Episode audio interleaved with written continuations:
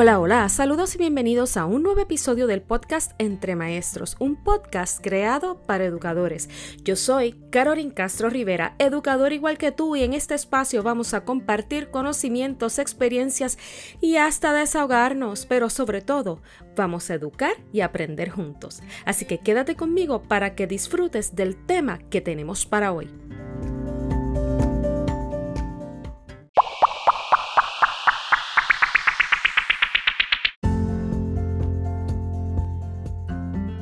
Episodio de hoy vamos a estar hablando de un modelo emergente cuyas particularidades de implementación pudieran ayudar a la retención de estudiantes tanto de nivel elemental como de nivel secundario por la variedad y flexibilidad que ofrecen sus alternativas de aprendizaje. Así que si te interesa saber de este tema, este episodio es para ti.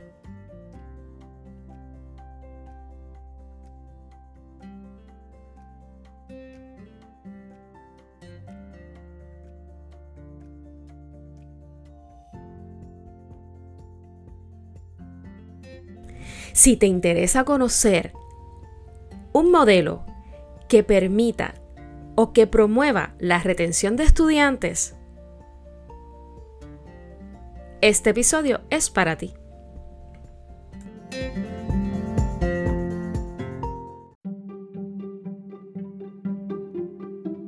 Básicamente mi inquietud o motivación para tocar el tema de este episodio radica en la alarmante cifra provisto eh, por el Instituto de Estadística en este caso en Puerto Rico, pero que igualmente se ha observado en países de Latinoamérica relacionados a la deserción escolar en estudiantes de escuela secundaria e igualmente de escuela elemental. Los factores para establecer las causas de la deserción son diversas e inclusive en algunas ocasiones se ha clasificado como algún modo de deserción escolar el que los padres no puedan llevar a los hijos o simplemente no haya un registro de dónde están ubicados esos estudiantes a nivel estadístico gubernamental. Cabe señalar que yo observé en los números que durante el año que estuvimos totalmente en línea, el porcentaje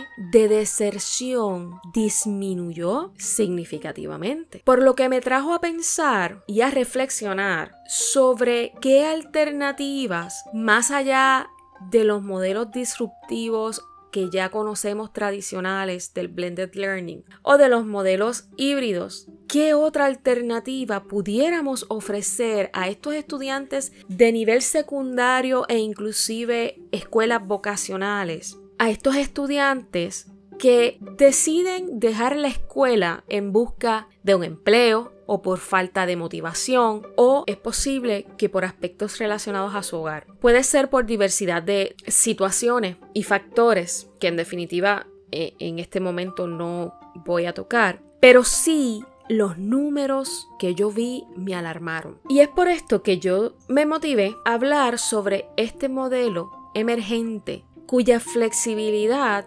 pudiera ser una alternativa real para estos estudiantes que necesitan trabajar y estudiar aún estando en la escuela secundaria, que si bien sabemos nosotros los padres tenemos una obligación de ser proveedores de nuestros hijos, cada hogar vive sus propias situaciones y en ocasiones por razones de salud de alguno de los padres o de los cuidadores, pues estos jóvenes se ven obligados a dejar la escuela. Ahora bien, ¿cuál es este posible modelo alternativo? Pues hablo de un modelo emergente del blended learning que se llama el High Flex Model. El High Flex Model viene siendo su nombre acortado, el nombre completo real es Hybrid Flexible Model. Y este modelo no es un modelo que haya emergido post pandemia, todo lo contrario. Este modelo para 2006 fue implementado oficialmente como un curso en la Universidad de San Francisco por el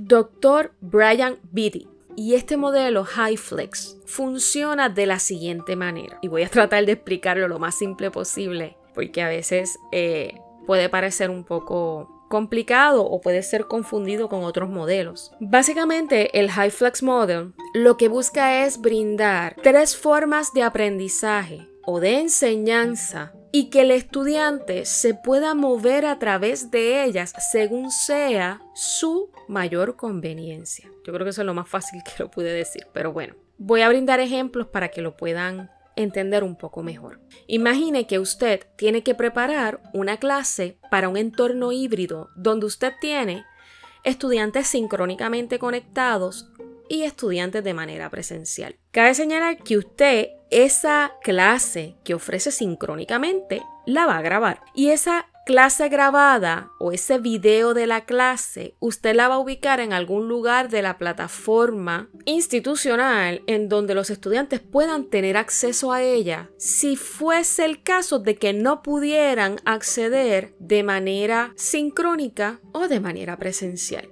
En este modelo, el estudiante tiene la flexibilidad de moverse en cualquiera de esas modalidades. Eso es lo que la hace distinta a otras formas de blended learning, porque por lo general las otras formas de blended learning, si eres un estudiante que está totalmente presencial, pues es totalmente presencial. Estás ahí físicamente y tu matrícula es presencial, aunque aprendas, aunque estés aprendiendo en línea dentro de la escuela, sigues estando presencial. Esa es tu forma de, de e, ese es el tipo de programación en el que te matriculaste. Si eres un estudiante que está totalmente en línea, pero que toma clases sincrónicas, o asincrónicas, esa es tu forma de programación. Así que tú no vienes a la escuela a tomar clases presenciales. ¿Por qué? Porque tú escogiste esa programación.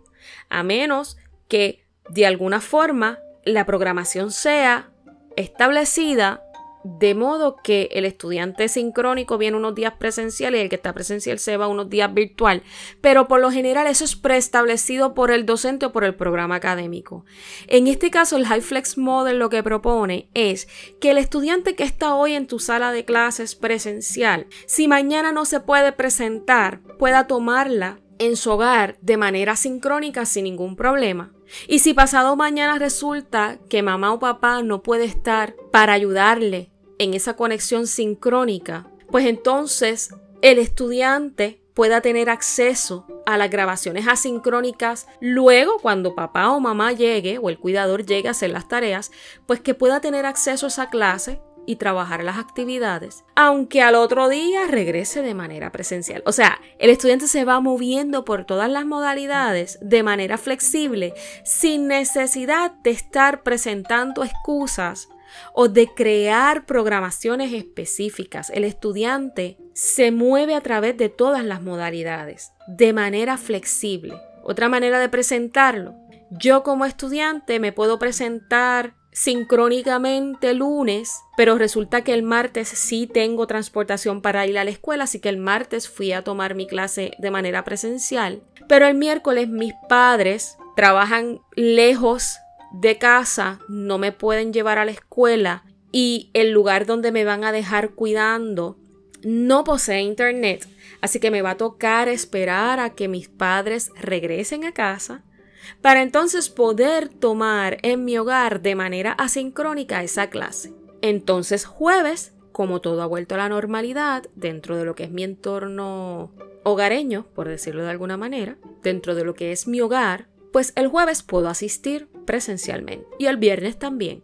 Aquí el High Flex Model lo que trae es esa flexibilidad. Así que si el estudiante necesita trabajar, existe la posibilidad de que unos días el estudiante pueda asistir en modalidad presencial con sus compañeros, pero igualmente el día que necesite trabajar o que tenga un turno de trabajo que se lo impida o que le impida llegar a la sala de clases, pueda tomar su clase asincrónicamente o sincrónicamente. De eso es que se trata el modelo HighFlex, de que el estudiante pueda moverse entre las diversas formas de aprendizaje de tal modo que se pueda ajustar a su forma de vida, a su contexto de vida. Entiendo que este modelo pudiera ser igualmente implementado con escuelas vocacionales, donde nuestros estudiantes tienen que hacer algunos ejercicios de aplicación unos van más adelantados, otros van más atrasados. Este modelo HighFlex permite que el estudiante pueda estudiar a distancia,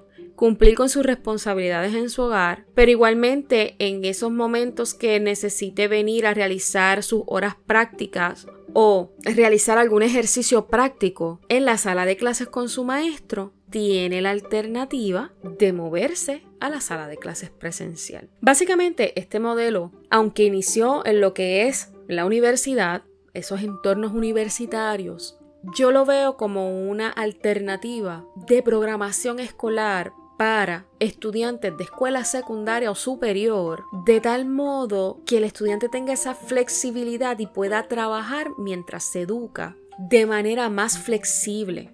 Pero ¿cómo el maestro puede planificar o atender esta, esta situación? El maestro va a planificar como si fuera a ofrecer únicamente la versión sincrónica de la clase. ¿Por qué? Porque el estudiante que está presencial puede adquirir el material didáctico de la misma plataforma que lo va a adquirir el que lo está haciendo de manera sincrónica. Y como va a mantener esa documentación en la plataforma, el que se conecta asincrónico igualmente tiene a su disposición ese material. Así que la planificación del docente viene siendo una. Se hace el plan como para clases sincrónicas por lo que el estudiante que va presencial debe llevar su dispositivo para poder obtener el material didáctico en línea y los ejercicios en línea. Claro está, siempre hay actividades que son necesarias estar presencial para poderlas realizar. Si es una, un ejercicio de aplicación o de construcción, usted puede establecer unas pautas en donde, en donde le requiera al estudiante, mira, Hoy vamos a trabajar con un collage.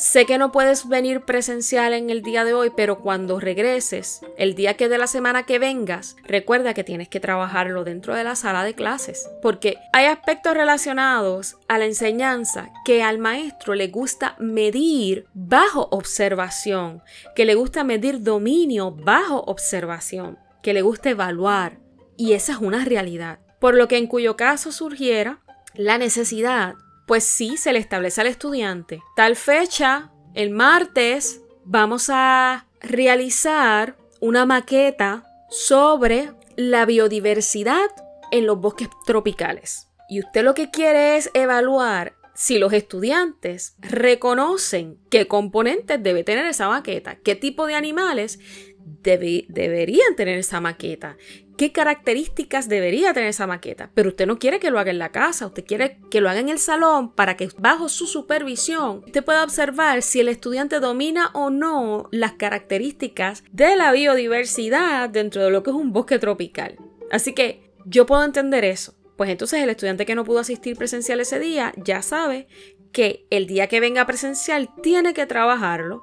Usted va a seguir dando su clase pero el estudiante viene a trabajarlo en alguna de las áreas que usted delimite para crear las maquetas o el ejercicio y luego le tocará ver la clase que usted ofreció de manera asincrónica para ponerse al día, ¿verdad? Todas son alternativas, pero aquí lo ideal es que el estudiante tenga esa flexibilidad de poder educarse en cualquiera de los entornos sin necesidad de una programación específica que le delimite las fechas tienes que venir martes y jueves presencial. Lunes, miércoles y viernes es sincrónico. Eso es lo que busca erradicar este modelo de High Flex Model. Así que definitivamente la flexibilidad que ofrece esta modalidad incrementa las alternativas de aprendizaje del estudiante, de modo que aquel estudiante cuya realidad en su hogar no le permita asistir regularmente no vea como una opción dejar la escuela, sino que la escuela pueda ser un poco más flexible en su programación y el estudiante tenga la libertad de ubicarse en cualquiera de las modalidades en cualquier momento.